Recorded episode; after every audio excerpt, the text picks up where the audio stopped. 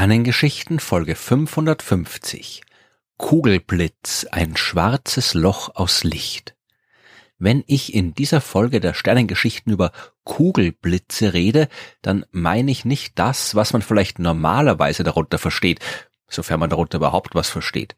Ich meine also nicht die kugelförmigen Leuchterscheinungen, die Menschen immer wieder in der Nähe von Gewittern sehen und bei denen man auch noch nicht wirklich letztgültig weiß, um was es sich handelt, beziehungsweise ob die überhaupt existieren oder nur Sinnestäuschungen sind.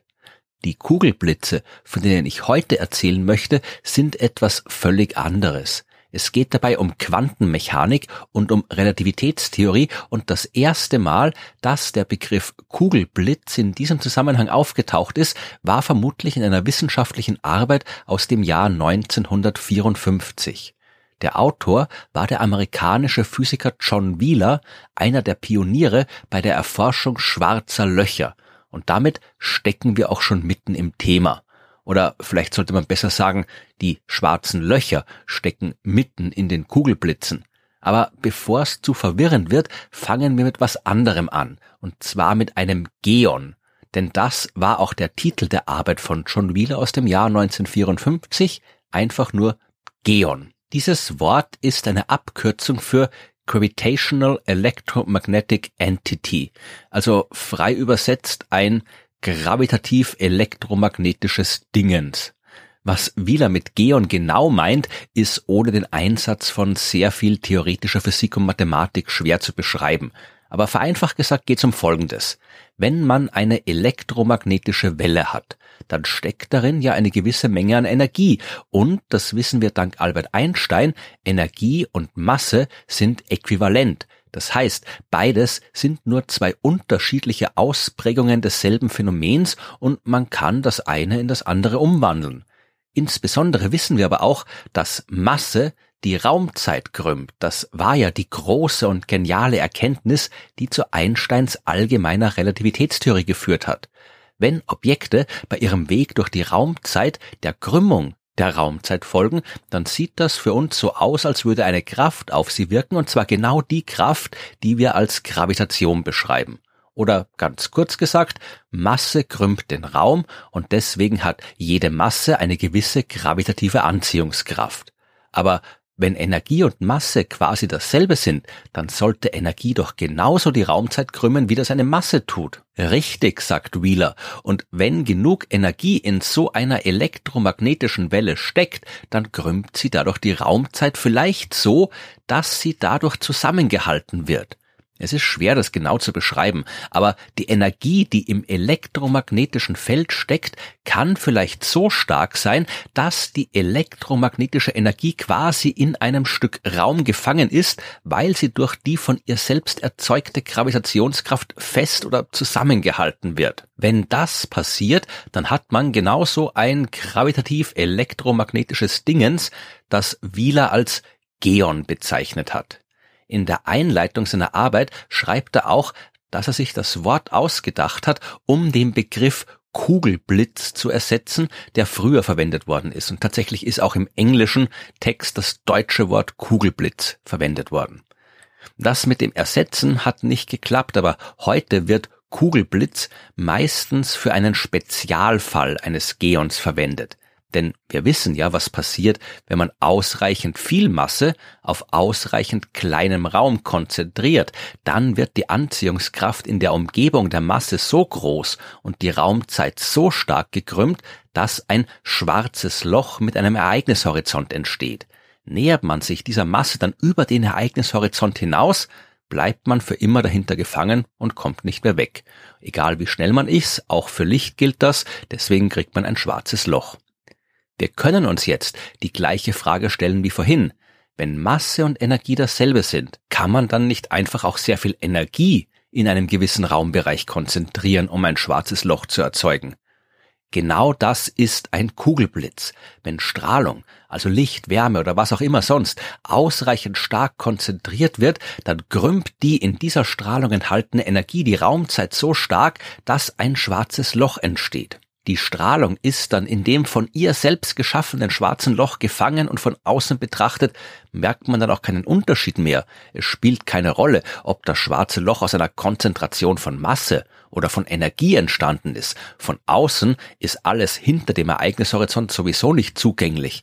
Ein schwarzes Loch ist eine extreme Krümmung der Raumzeit und es ist von außen betrachtet vollkommen egal, was der Ursprung dieser Krümmung ist. Jetzt stellt sich natürlich die Frage, warum uns dann sowas wie ein Kugelblitz überhaupt interessieren soll.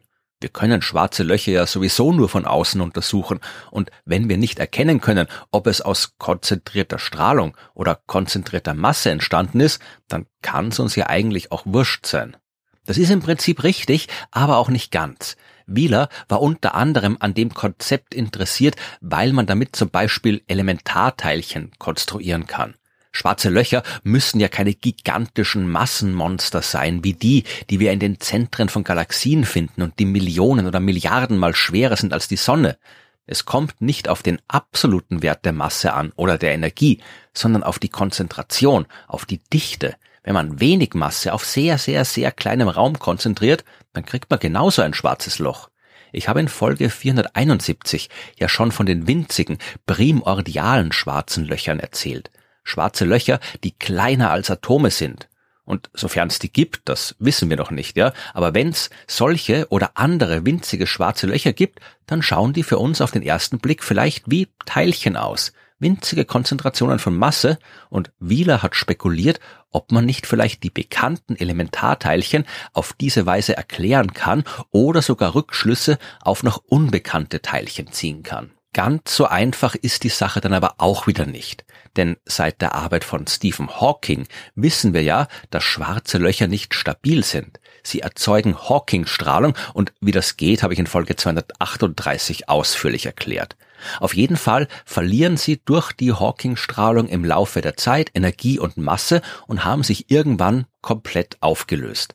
Die schwarzen Löcher, die wir kennen, also die, die aus sterbenden Sternen entstehen oder die, die sich in den Zentren von Galaxien befinden, die brauchen dafür unvorstellbar lange. Aber die kleinen schwarzen Löcher, die lösen sich sehr, sehr viel schneller auf. Ein kleines schwarzes Loch, ein kleiner Kugelblitz ist also ein Objekt, das sehr viel Energie abgibt über einen mehr oder weniger langen Zeitraum, je nach Masse, womit wir bei einem weiteren Punkt sind, in dem die Kugelblitze die Fantasie der Forschung angeregt haben. Und nicht nur die der Forschung. Vielleicht erinnert sich jemand an die Folge von Star Trek Das nächste Jahrhundert mit dem Titel Gefangen in einem temporären Fragment, die im Original nicht ganz so holprig einfach nur Timescape heißt. Darin treffen Captain Picard und seine Crew auf die Enterprise, die im Kampf mit einem romulanischen Schiff in der Zeit eingefroren zu sein scheint. Bei der Untersuchung des Vorfalls entdecken sie auch die Energiequelle des Romulaner Raumschiffs, eine künstliche Quantensingularität. Das klingt ein bisschen technischer und realistischer als winziges, selbst erzeugtes schwarzes Loch oder Mini-Kugelblitz, aber im Prinzip handelt es sich genau darum und auch die echte Forschung hat sich, zumindest theoretisch, überlegt, ob man einen Kugelblitz nicht als Antrieb für Raumschiffe verwenden kann. Dazu muss man so einen Kugelblitz natürlich erstmal herstellen oder nachweisen, dass es Dinge überhaupt geben kann. Das wissen wir nämlich noch nicht. Man kann natürlich ausrechnen, wie viel Energie man braucht. Wenig überraschend ist das sehr viel. Wenn man die dann entsprechend konzentriert, erzeugt man einen winzigen Bereich im Raum, in dem die Temperatur so absurd hoch ist, dass wir gar nicht wissen, ob es so eine hohe Temperatur überhaupt geben kann. Sie ist auf jeden Fall höher als die Temperaturen, die mit den derzeitigen wissenschaftlichen Theorien sinnvoll beschrieben werden können. Wir bräuchten eine Quantentheorie der Gravitation, um korrekt zu beschreiben, was bei so absurd hohen Temperaturen wirklich passiert. Aber so eine Theorie haben wir nicht. Wir können Gravitation nicht auf Elementarteilchenebene beschreiben und umgekehrt. Aber tun wir mal so, als könnte es solche Mini-Kugelblitze wirklich geben und als wären wir in der Lage, diese Objekte auch tatsächlich herzustellen, indem wir irgendwoher absurd viel Energie nehmen und die auf extrem kleinen Raum konzentrieren. Wie klein müsste dann so ein Kugelblitz sein, damit man den für ein Raumschiff nutzen kann? Nicht zu klein, denn dann hätten diese Kugelblitze durch die Hawking-Strahlung sich zu schnell aufgelöst. Und zu groß dürfen es auch nicht werden, weil dann kann man im Raumschiff nichts damit anfangen und zu wenig Strahlung geben sie auch ab. Ein passender Kugelblitz wäre auf jeden Fall sehr viel kleiner als ein Proton, also einer der Atomkernbausteine. Dieses Ding hätte dann aber immer noch eine Masse von mehr als einer halben Million Tonnen und würde ungefähr fünf Jahre lang brauchen, bis er sich komplett aufgelöst hat. So ein Kugelblitz würde eine Energie von ungefähr 129 Petawatt abstrahlen. Das ist mehr als das 7000-fache des jährlichen Energieverbrauchs der ganzen Menschheit. So ein Ding kann man jetzt natürlich nicht einfach irgendwo in ein Batteriefach stecken. Man muss die Strahlung, die aus dem Kugelblitz kommt, irgendwie auffangen und nutzen. Und die Strahlung, die ist hochenergetische Gammastrahlung und die würde eine massive Platte aus Titan schmelzen können, selbst wenn die noch gut 30 Kilometer entfernt ist.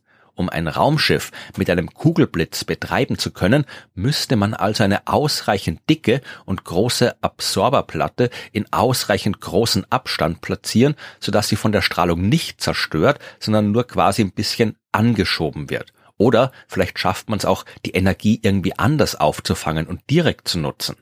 Wenn man die Energie aus so einem Mini-Kugelblitz zu 100 Prozent komplett nutzen könnte, dann könnte man selbst ein sehr großes Raumschiff in den fünf Jahren, die der Kugelblitz existiert, auf die Hälfte oder drei Viertel der Lichtgeschwindigkeit beschleunigen, je nachdem, wie groß das Schiff jetzt tatsächlich ist.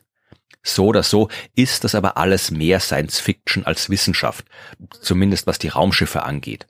Kugelblitze und Geonen sind Teil der theoretischen Physik und werden dort untersucht und vielleicht finden wir irgendwann mal raus, ob solche seltsamen Objekte im realen Universum tatsächlich existieren. Ob wir damit aber auch Raumschiffe antreiben oder nicht, das bleibt wahrscheinlich noch etwas länger der eigenen Fantasie überlassen.